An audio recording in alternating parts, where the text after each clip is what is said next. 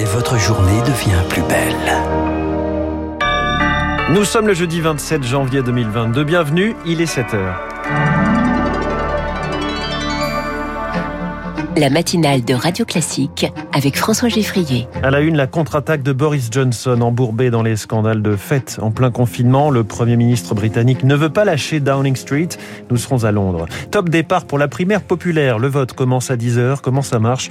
Le détail dans un instant. Et puis le geste mémoriel d'Emmanuel Macron envers les pieds noirs. Il reconnaît deux massacres commis en Algérie en 1962. Après ce journal, 7h10, la tentation des sanctions économiques contre la Russie. Mais à qui font-elles le plus mal? Ce sera l'édito de François Vidal. 7h15, innovation fiscale ou usine à gaz.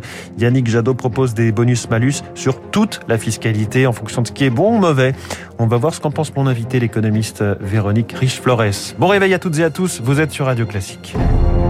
Radio classique. Dans la tourmente du Partygate, Boris Johnson refuse de démissionner. L'affaire tient en haleine tout le Royaume-Uni, le pays entier suspendu à la publication d'un rapport potentiellement explosif sur des fêtes tenues à Downing Street en plein confinement.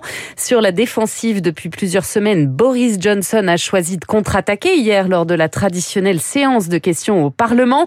La correspondance à Londres de Laura Calmus. Il s'est montré combatif hier au Parlement. Il a même exclu de démissionner. Pourtant, Boris Johnson est sur un siège éjectable. De nombreux députés au sein même de son parti appellent à sa démission. Il n'est pas non plus à l'abri d'un vote de défiance. Quant au chef de l'opposition, il répète presque tous les jours que le Premier ministre devrait partir. Mais Boris Johnson s'accroche à son poste. Il attend les résultats de l'enquête interne qui est en cours depuis maintenant plusieurs semaines. Selon plusieurs médias, la publication de cette enquête est imminente et déterminante pour Boris Johnson. Au cœur du scandale, une série d'événements qui ont eu lieu à Downing Street, des fêtes d'adieu alcoolisées, des garden parties et un quiz de Noël en 2020 et 2021 lorsque les rassemblements étaient interdits, parfois en présence du Premier ministre. L'Angleterre qui laisse derrière elle aujourd'hui presque toutes ses restrictions anti-Covid, fini le masque à l'intérieur dans les lieux publics, fini le passeport vaccinal pour les événements accueillant du public, l'isolement en cas de test positif pourrait lui être levé en mars prochain. Sur le front du vaccin, Moderna a commencé un essai de phase 2 pour une dose de rappel spécifique contre le variant Omicron. En France, le Conseil d'orientation de la stratégie vaccinale vient lui de rejeter l'idée d'une quatrième dose. Le bénéfice n'étant pas avéré, près de 430 000 nouveaux cas ont encore été détectés hier. C'est la primaire dont personne ou presque ne veut à gauche, la primaire populaire. Début du vote ce matin. À 10 heures, elle revendique 467 000 inscrits, chargés de départager sept candidats.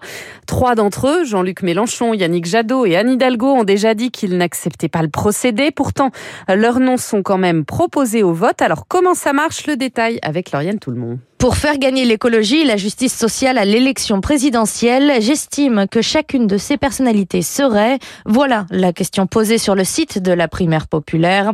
Une question et des réponses à choix multiples. Pour chaque candidat, il faut notamment choisir entre très bien, passable ou insuffisant.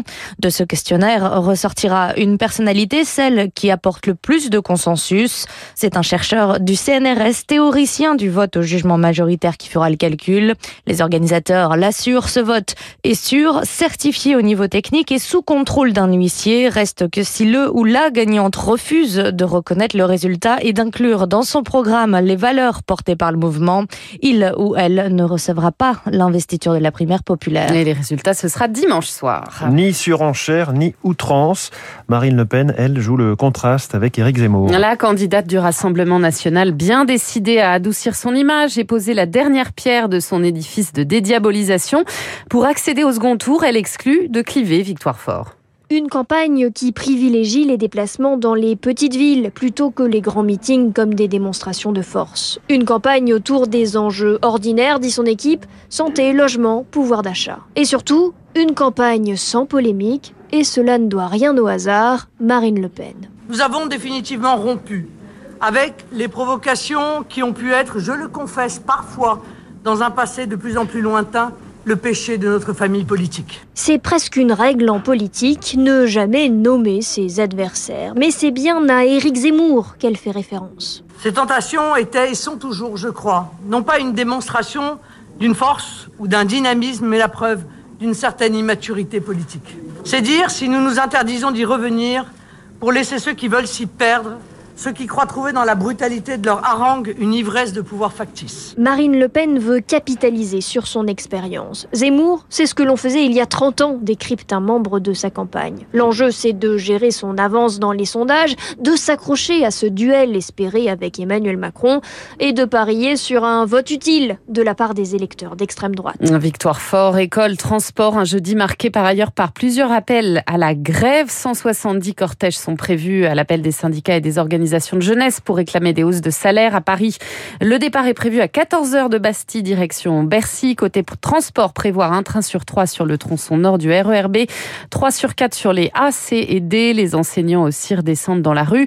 Contre la gestion de la crise sanitaire, 20% seront en grève dans le premier degré. Radio Classique 7h06, le geste fort d'Emmanuel Macron envers les pieds noirs. Ces Français d'Algérie contraints à l'exil par milliers face à leurs représentants réunis hier à l'Elysée. Le chef de l'État a reconnu deux massacres celui de la rue d'Isly en mars 62 à Alger, qualifié d'impardonnable pour la République, et celui d'Oran en juillet 62, un geste mémoriel nécessaire pour Colette Gratier-Ducot-Ader, présidente du groupe de recherche des Français disparus en Algérie les familles ont pu dire leur souffrance. Euh, c'est quand même assez rare euh, que les plus hautes autorités de l'État reconnaissent ces exactions parce que pendant des années, on a passé tout ça sous silence. C'était une chape de plomb qui s'était abattue sur les victimes civiles de la guerre d'Algérie. Il ne fallait pas en parler. Donc petit à petit, le voile a pu être tiré sur ces zones d'ombre et aujourd'hui, c'était une étape. Un propos recueilli par Rémi Vallès. Et puis l'Ukraine, toujours entre bruit de bottes et balais diplomatiques. Les États-Unis ont rejeté cette nuit par écrit une demande clé de Moscou en refusant de fermer la porte à l'OTAN à Kiev. À Paris, une réunion des émissaires russes et ukrainiens a abouti à un fragile engagement commun à préserver le cessez-le-feu. Pour Washington, tout indique pourtant que Vladimir Poutine pourrait faire, faire usage de la force d'ici la mi-février, l'ouverture des JO de Pékin. Le 4 février pourrait influer sur le calendrier pour éviter de froisser la Chine. Pékin qui accuse ce matin Washington de déstabiliser ces Jeux d'hiver. Et on y reviendra dans quelques instants avec François Vidal, car l'hypothèse de sanctionner la Russie, eh bien, ce serait aussi euh, faire flamber encore un peu les prix de l'électricité chez nous. Merci Lucille Bréau, c'était le journal de 7 heures. Dans un instant, l'essentiel de l'économie. François Vidal, donc, puis cette question, la fiscalité tout entière peut-elle devenir incitative? Yannick Jadot propose un système de bonus-malus géant, de la TVA jusqu'à l'ISF. Est-ce intéressant, est-ce réaliste? L'économiste Véronique Richefleur est mon invité. Radio Classique.